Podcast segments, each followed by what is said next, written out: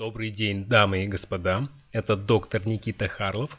Я приветствую вас во втором выпуске ответов на вопросы с Константином Монастырским. Если вы пропустили предыдущие выпуски, то ссылки на них найдете в описании к этому видео. Желаю вам приятного и полезного просмотра. Перейдем к следующему блоку вопросов. Вас Многие зрители горячо поблагодарили за то, что вы рассказали о потенциальном вреде избытка клетчатки в питании. И теперь это привлекло следующий вопрос. Нужно ли убрать овощи и фрукты из рациона совсем? Нет, категорически нет. Я нигде никогда об этом не говорил. У меня на эту тему книга есть, называется э, Fiber Menace. В этой книге не идет речь о клетчатке, которая находится в натуральной пище, и вы не переедаете. Uh-huh. Английский moderate diet. Поэтому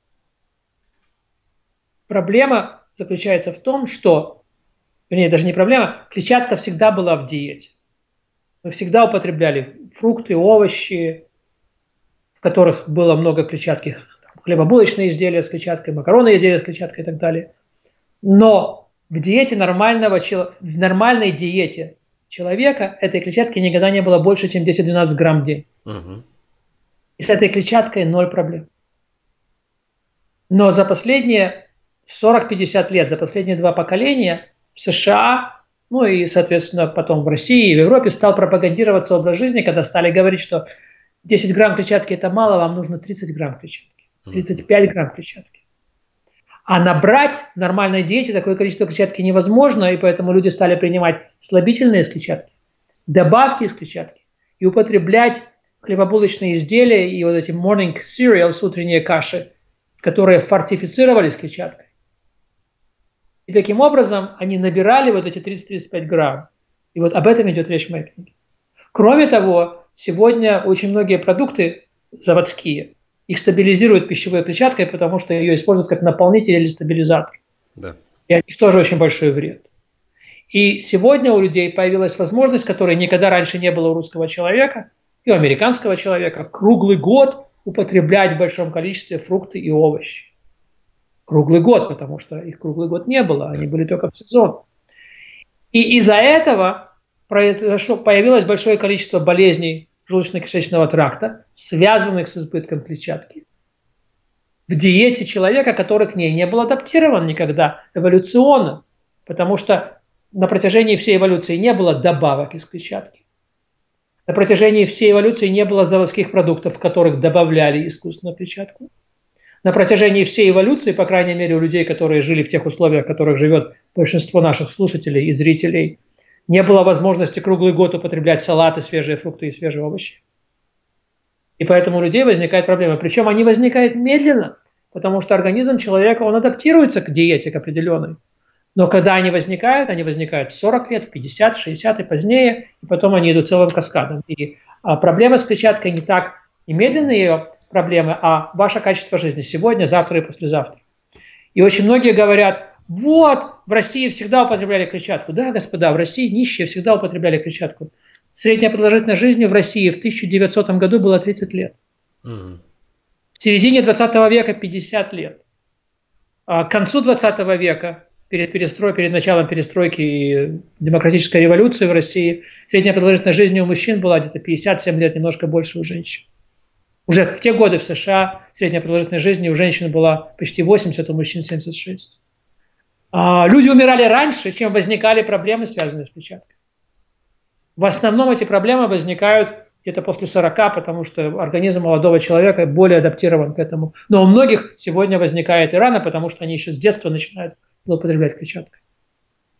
Когда мы родились, наш первый продукт был грудное молоко. Да. В грудном молоке нет клетчатки. Каким образом ребеночек мог выжить два года на грудном молоке без клетчатки? Смог выжить, не только мог выжить и расцветал. А в диете ребенка, представьте себе клетчатку, как, как современные дети, никогда не было.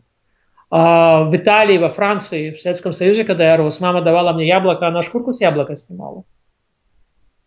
Из мандаринки выбирали, из винограда меня просили выплюнуть шкурки и косточки, uh-huh. чтобы не было избытка клетчатки и всех проблем, которые с ним могли быть у ребенка. Вот о чем речь идет в моей книге. Поэтому и моя книга, она касается специфических проблем со здоровьем, болезней хронических, язвенный колит, болезнь Крона, дивертикулез, воспаление тонкого кишечника, воспаление толстого кишечника, раковые заболевания толстого кишечника, болезни желудка а, и болезни с клетчаткой, связанные, которые приводят к тому, что называют по-английски malnutrition, недостаточность питания. Uh-huh. Вот о чем идет речь. Поэтому, если вы на меня набрасываете и начинаете бежать слюной, и там, там какие-то антисемитские штучки высказывать, ребята, это вы себе вред наносите. Поэтому напрягите ваши мозги, если вам не нравится то, что я говорю, и подумайте о себе, о своих детях, о своих родителях. Только на секундочку представьте, сколько вам надо будет бабла выложить, чтобы вас избавили от тех проблем, которые, от того геморроя, который вы себе заработаете буквально... В прямом смысле. В прямом смысле этого слова, в прямом и непрямом смысле этих слов. Когда вы задумаетесь, и вы будете думать о себе, вы не думаете обо мне, о моих проблемах, откуда я взялся, там он вонючий американец, что там нам русским это вот, вот они все жиды такие, вот Брайтон-Бич, туда-сюда. Ребята, вы о своих задницах подумайте, о своих кишках, о своих желудках, о себе. Вы не думаете обо мне. И когда у вас в голове вот это будет, я, мой ребенок, мой муж, моя жена, моя мать, мой отец, мои друзья, мои близкие, тогда вы поймете, о чем идет речь. Сейчас начинается истерия с коронавирусом вы уже с родным братом за руку не поздороваетесь. А если бы я вам полмесяца, месяц назад сказал, что вы знаете, вирус гриппа может передаться через рукопожатие. Да мы всегда руки жали, никогда с нами ничего не было. Угу. Ну да, и русский человек всегда руки не мыл, потому что умывальников не было. Приехали. Это не та логика, ребята. Поэтому думайте своими мозгами, а не своими задницами, когда вы начинаете на меня набрасываться. И тогда, возможно, а, сможете себе продлить жизнь, и вот в моем модуле кто-то сказал, вот этот хрен выглядит на 75 лет. Нифига себе. Ребят, я, если я выгляжу на 75 лет, пойдите найдите мужчину среднего русского, а, который выглядит так, как я. Но это генетика. Нет, это не генетика, это просто мне повезло. 20 с лишним лет назад я вот сел на этот образ жизни, умеренное питание, умеренное потребление алкоголя, я не курю, а, я не особенно жадный на деньги, поэтому я не перерабатываю. А, и поэтому я в такой форме, и поэтому моя жена примерно в такой же форме. Спасибо вам за исчерпывающий ответ. Давайте тогда... И наконец-то наших слушателей, читателей, которые против. Да, ну, я думаю, что многие смогут взглянуть на этот вопрос немного по-другому, когда вы дали эти пояснения. И все-таки красной линией идет а, тема, что все должно быть в меру, в том числе даже клетчатка. Тогда, что касается овощей и фруктов, Сколько овощей и фруктов в день будет безопасно для здоровья? Можно даже в пересчете, может быть, на чистую клетчатку. Не знаю, не знаю. Это вопрос на засыпку, потому что фрукты фрукту рознь, овощи овощам рознь. А, если вы зададите мне вопрос, ем я фрукты и овощи, фрукты я вообще не ем годами. Одна из причин, почему я не ем фрукты, в фруктах очень много кислоты. Вы знаете, клубника, все ягоды, э, яблоки, кислоты и сахара. Мне нельзя сладкого есть по тем причинам, из-за которых, собственно, я начал этим заниматься. Потому что как только я съедаю что сладкое, мне очень сильно повышается уровень инсулина, и это приводит к тем проблемам, о которых мы говорили, связанных в том числе с сахарным диабетом, повышенным давлением, повышенным уровнем триглицеридов и так далее. Поэтому я избегаю все фрукты, которые сладкие. А второе, я до 30 лет курил и курил трубку, у меня из-за курения произошел пародонтоз, обнажились шейки зубов. Хотя у меня по сегодняшний день почти все мои зубы сохранились, э, но шейки зубов обнажены, они очень чувствительны к кислоте. После того, как я ем да, то, что называют оскомины. Поэтому я не ем ничего кислого, поэтому фрукты я вообще не ем. Уже много лет. Я могу съесть ломтик арбуза иногда, потому что у меня нет этих проблем. Я могу там съесть небольшой кусочек персика, а, и потом сразу бегу чистить зубы э, зубной пастой с э, potassium nitrate, который нейтрализует... Нитрат нитрат калия, который нейтрализует эти кислоты. А так, в принципе, я фрукты не у меня просто к ним пропал интерес. Значит, овощи. Я ем овощи, очень малое количество. Я ем салат. Что какое-то может быть. Я ем соленые огурцы, я ем квашеную, квашеную капусту. Иногда, не каждый день. А, я могу съесть э, салат с, с огурцом, греческий салат с брынзой, с огурцом, свежим и помидором, с э, подсолнечным маслом или оливковым маслом. А, вот, собственно, все мои овощи и фрукты. А так, в целом, Таня, когда готовит, она, конечно, употребляет и лук, и морковь, и картофель, все это есть в еде, но это не есть э, как бы центром нашей диеты. Сколько вам употреблять, это от вас зависит. Это зависит от того, сколько вам лет, какое у вас состояние вашего здоровья, есть у вас лишний вес или нет лишнего веса, какая история ваших болезней. Если вы принимаете лекарства, чтобы понизить сахар, поверху вы еще себе набиваете э, желудок и кишечник этими э, фруктами, ну, сами понимаете, по-моему, намного более умнее устранить эти фрукты и не принимать лекарства. Да, логично. Поэтому все зависит от вас. Э, у меня, то есть я, большинство современной диетологии, она догматическая. Угу. А, а если одно яблоко хорошо, значит два яблока еще лучше. Угу. Ну и мы имеем то, что мы имеем. Э, посмотрите на э, известных догматиков диет в России. Тот же доктор Малахов, там, кто. Посмотрите, они все с лишним весом. То есть я не видел, вот я, у нас есть русское телевидение, через интернет мы его видим, я иногда вижу передачи там, я не видел там ни одного человека, который был, вот был в той форме, как, как, как Максим Галкин, да, uh-huh. диетами не занимается, но он в хорошей форме. А они все достаточно, у них у всех, в принципе, клиническая, то есть они все по, по внешнему виду clinically obese, клинически, клинически ожиревшие. Да. Ну вот видите, они верят, в свое, как по-английски это говорят, they believe in their own bullshit. То есть они верят в свое собственное бычье дерьмо. Да. А, перевод на русский. Поэтому, ребята, все зависит от ваших нужд, ваших интересов и так далее. Если вы хотите быть в хорошей форме, не болеть, не стареть, э, ускоренно, то есть мы все постареем, э, хронологически мы все стареем, но биологически мы можем так быстро не стареть, тогда это все зависит от умеренной диеты. Поэтому такого вот конкретного вопроса, Константин, скажите, сколько, я не могу вам дать, потому что его правильного ответа на этот вопрос. Да, он зависит от контекста. Он зависит от контекста, от вашего возраста, вашего здоровья, вашего образа жизни, вашего стиля питания, ваших физических нагрузок и так далее, и так далее, и так далее. Константин, в связи с этой темой про фрукты и овощи, я хотел бы вас спросить о рекомендациях такого известного блогера и врача в Ютубе, как доктор Эрик Берг. Он также является пропагандистом низкоуглеводной диеты, кетогенной диеты, и он ко всему этому рекомендует еще употреблять ежедневно около 7-9 стаканов овощей. Как вы относитесь к этой рекомендации? А, Никита, я хочу вам задать встречный вопрос. А, сколько примерно углеводов в 7-8 стаканах фруктов овощей? Ведь овощи, углеводы только бывают в растительных продуктах. Конечно. В зависимости от овощей, какие мы выберем, это может быть, э, я думаю, от 30, 50 и даже выше грамм углеводов. Поэтому это по определению низкоуглеводная диета. Второе, а какая цель того, что он это рекомендует? Насколько я понимаю, он говорит, потому что там есть антиоксиданты. Вы знаете мое отношение к теории антиоксидантов. Да.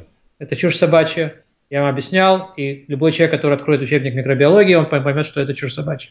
В организме не могут происходить процессы, которые работают против самого организма. Эволюционно, если бы так было, мы давно были на том свете. Тем более, что оксидация является основой человеческой жизни. Угу.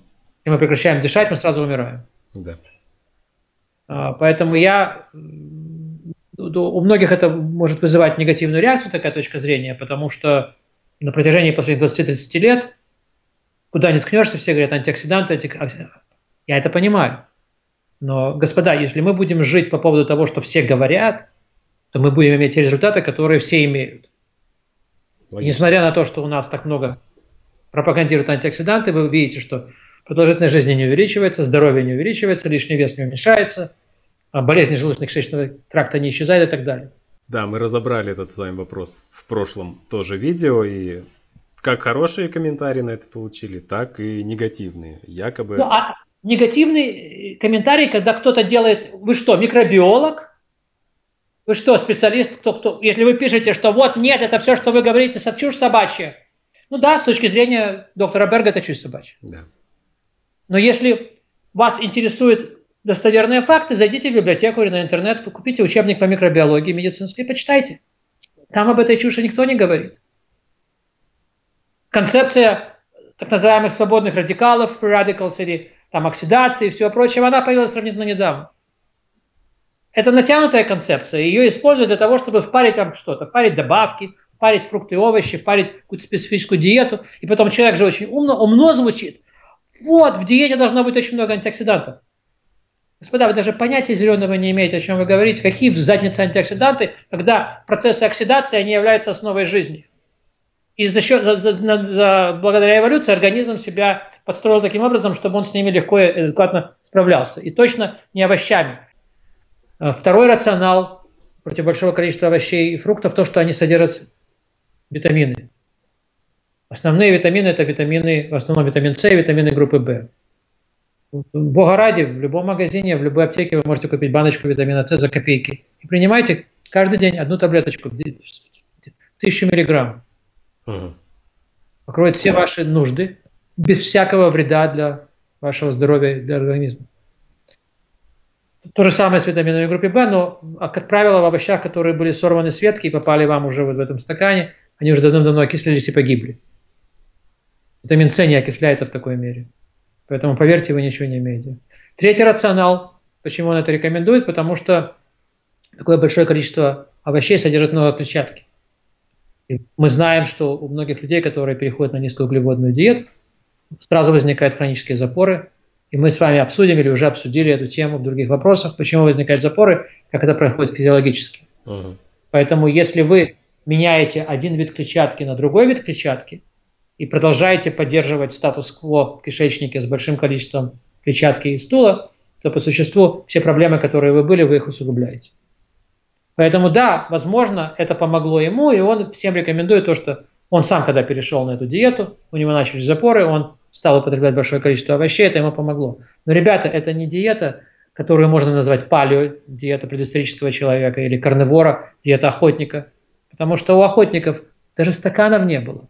И у предысторического человека стаканов не было, он даже не мог отмерить. И у предысторического человека не росла, не было огорода, и не было организованного сельского хозяйства, и не было ножей, чтобы это все нарубить, и все это дело издобрить олив, оливковым маслом или подсолнечным маслом. Не было масел. Масла овощные появились только несколько сот лет тому назад, когда появились гидравлические прессы. И холодильников не было, чтобы все это хранить. Поэтому назвать это вообще палеодиетой или какой-то карнивор диетой нельзя. Карнивор, она имела в виду, что человек был только на мясной диете. И напомню вам всем, предысторические люди, они питались максимум один раз в день. Они пили воду, потом они охотились, потом они э, 8-10 часов эту пищу готовили, и потом они спать шли. То вот такой их был день. Они не могли есть 3-4 раза в день. У них не было плит, холодильников, столов, ничего. Просто доктор Берг, он подтасовал э, вот эту идею этой диеты под свой собственный образ жизни, под его собственные интересы, и под проблемы клиентов и пациентов. Да, это помогает, да, какое-то время это помогает, но долгосрочно даст это вам лучшее здоровье, даст это вам лучшее здоровье толстого кишечника, даст это вам потерю веса. Нет, не даст, потому что, опять же, вы будете получать, вы не будете в состоянии кетоза находиться, или липолиза, как мы его правильно называем. А, поэтому я считаю, что это абсолютно рационально. Мало того, а сколько это создает проблем с приготовлением пищи, с ее с употреблением пищи, а сколько это создает проблем с брожением в толстом кишечнике, а сколько это создает проблем с дутием кишечника, а с замедленным перевариванием, перевариванием и так далее. Поэтому, к сожалению, он не прав. Дальше. Почему он это рекомендует почему многие следуют его рекомендациям? Если мы возьмем, допустим, разрез молодых людей, там, здоровых людей от 25 до 40, для них это проходит. То есть, возможно, человек может так питаться, но для многих, да, особенно людей старше 50, это уже наверняка такого э, рода диета не будет работать. А, поэтому я не считаю, что это правильная рекомендация, и а, то, что доктор Берг харизматический человек, то, что у него там большой рот, то, что он умеет красиво говорить, конечно, записать видео. А, врач средней руки в США зарабатывает четверть миллиона долларов в год, просто работая там пару ночей а, в месяц в госпитале. А, поэтому у него есть возможность за все это платить. У него есть возможность, возможно, оплачивать людей, которые помогают ему делать сайт, раскручивать на социальные медиа и так далее. Возможно, он это и делает в России. Но это вовсе не означает, что это полезно. Он для себя, он начал, он перешел на диету, которую я очень поддерживаю, а, палеодиету или карниворную диету и так далее. Он стал есть, у него возникли запоры. Он решил, что он открыл книжки, стал читать, вот книжку доктора Аткинса открыл, там написано, что если у тебя запоры на диете Аткинс, значит тебе не хватает клетчатки. Он стал набирать салат, и у него выправился стул, у него исчезли запоры. Это немедленная реакция, потому что когда вы употребляете большое количество клетчатки, она увеличивает объем стула, и она как как насос выдавливает из вас. Э, и у мужчины, который очень физически крепкий, у него там большой анус и все, какое-то время, и даже может быть до конца его жизни, это будет без проблем. У других мужчин, у которых это ну, маленькие, сжатые, у них возникают проблемы, а у женщин тем более. Поэтому, возможно, ему это помогло. И что это означает, что вы все должны копировать этого доктора Берга? Ну, видите, все смотрят и, поэтому, если... и спрашивают.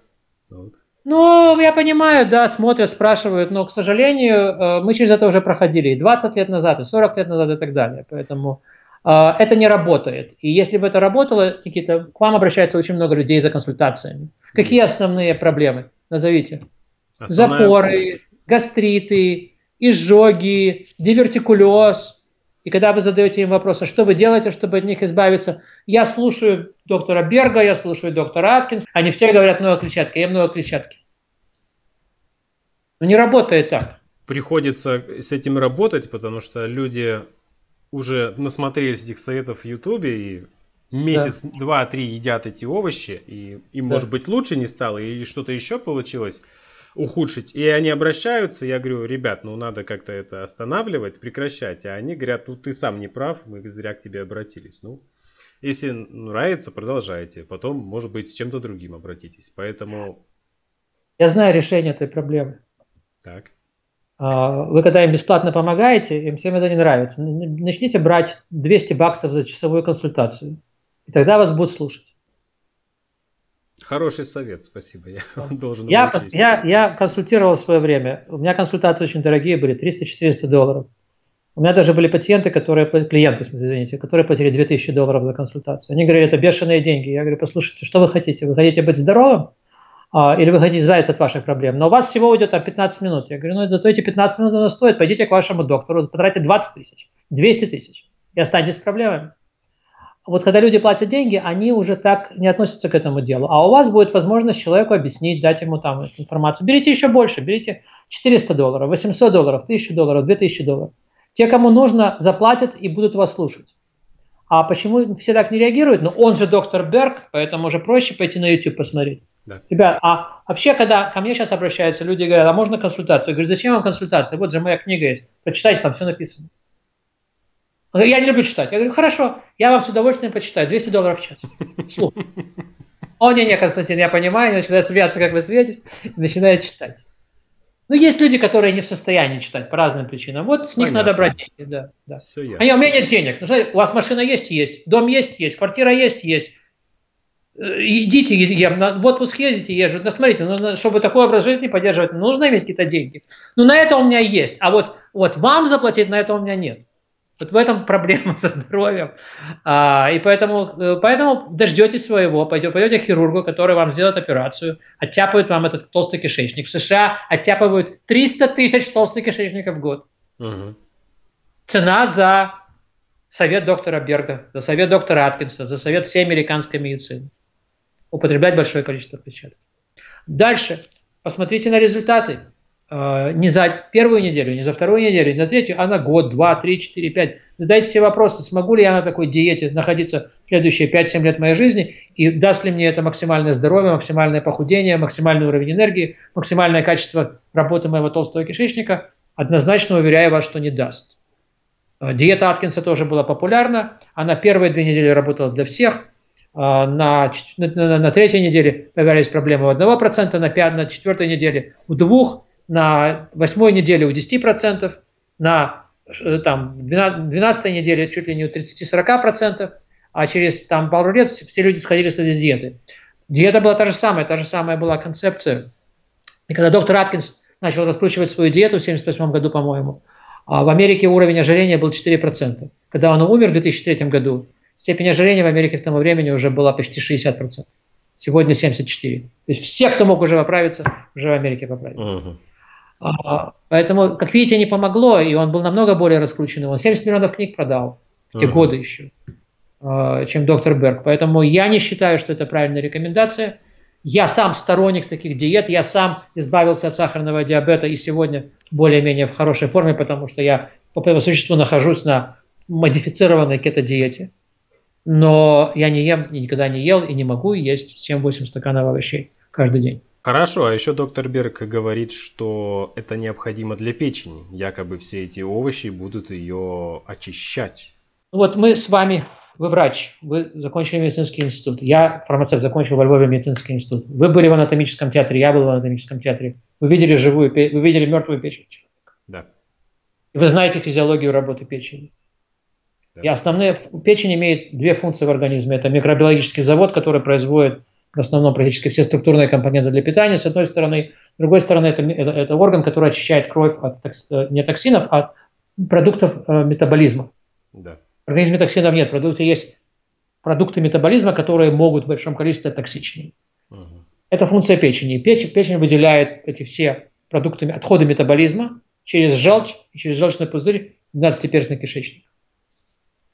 И концепция того, что мы можем почистить печень, вот мы можем почистить уш, ушные раковины, носные раковины, ротовые раковины, задний проход, влагалище, потому что они доступны. Но каким образом овощи, которые вы проглатываете в рот, они попадают в желудок, проходят через кишечник, попадают в толстый кишечник и заканчивают свой путь в унитазе через 48 часов, они могут очистить печень. Подскажите мне, есть способ?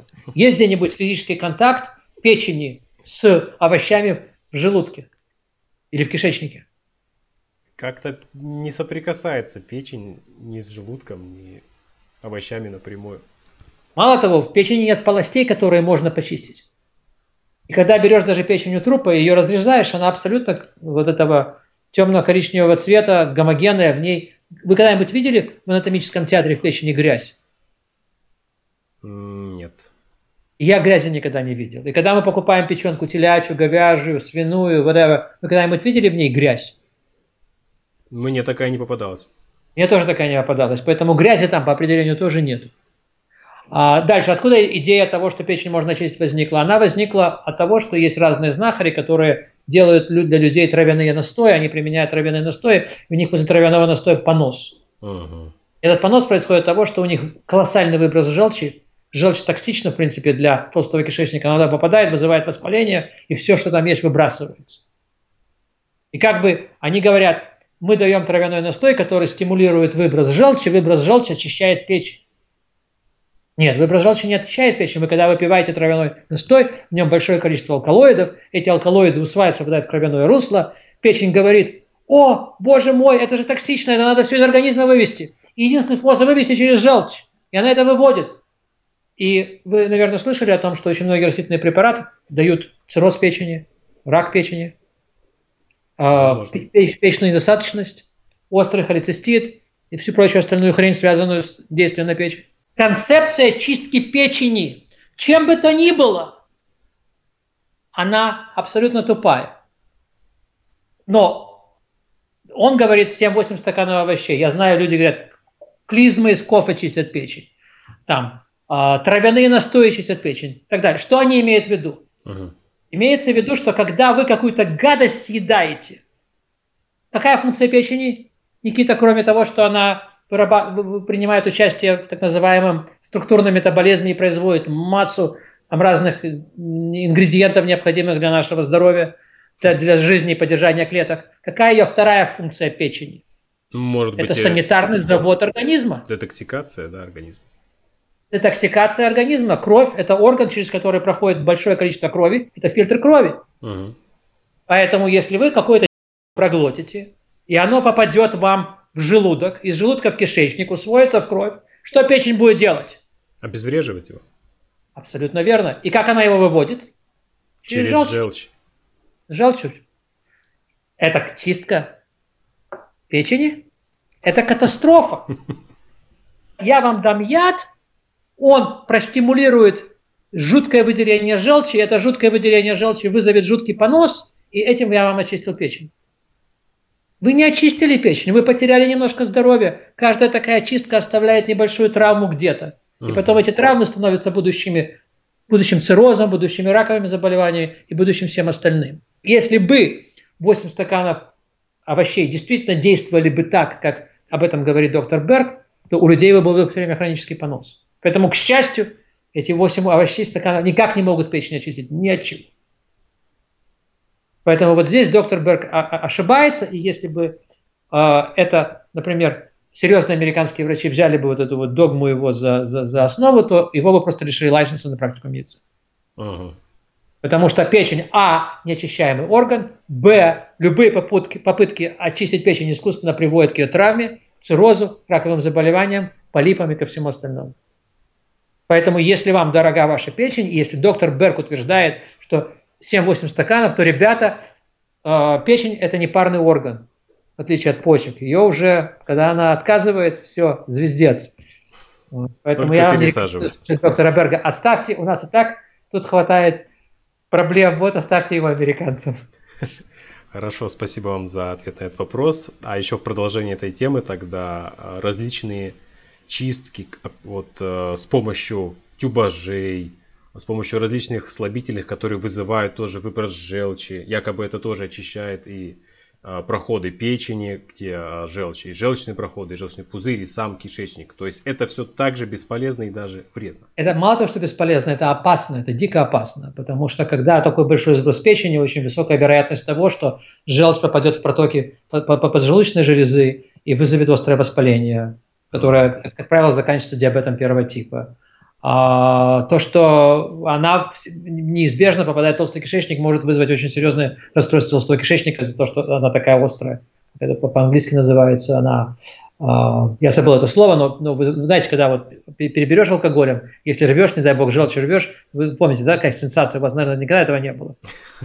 У меня было пару раз. Обжигающая, наверное, Обжигающая, да. Вот можете представить, что это происходит. Поэтому э, это очень опасно. Это очень опасно, и смертность, вот болезнь, которую называют печная недостаточность, из-за, как раз из-за, из отравлений, в том числе пищевых. Это когда вы делаете очистку печени чем-то, вы по существу э, создаете искусственную ситуацию отравления. И у печени на отравление только одна может быть реакция – это выброс желчи. Это единственный механизм у нее вывода токсинов из организма через желчь. Другого печени нет. А, и поэтому нет, это, конечно, очень вредно, очень опасно, очень нездорово. Хорошо, давайте двигаться далее. То мы немного застряли на этом вопросе. Спасибо вам. Какие наиболее безопасные овощи вы бы могли назвать, в которых минимальное количество клетчатки, ну и другие растительные продукты? Лично ваш совет.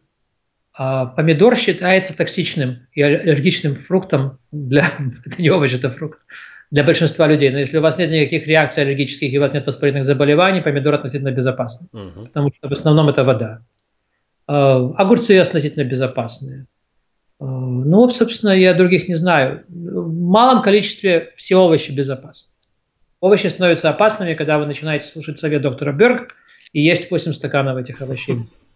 Тогда у вас появляются проблемы, а до этого все это безопасно.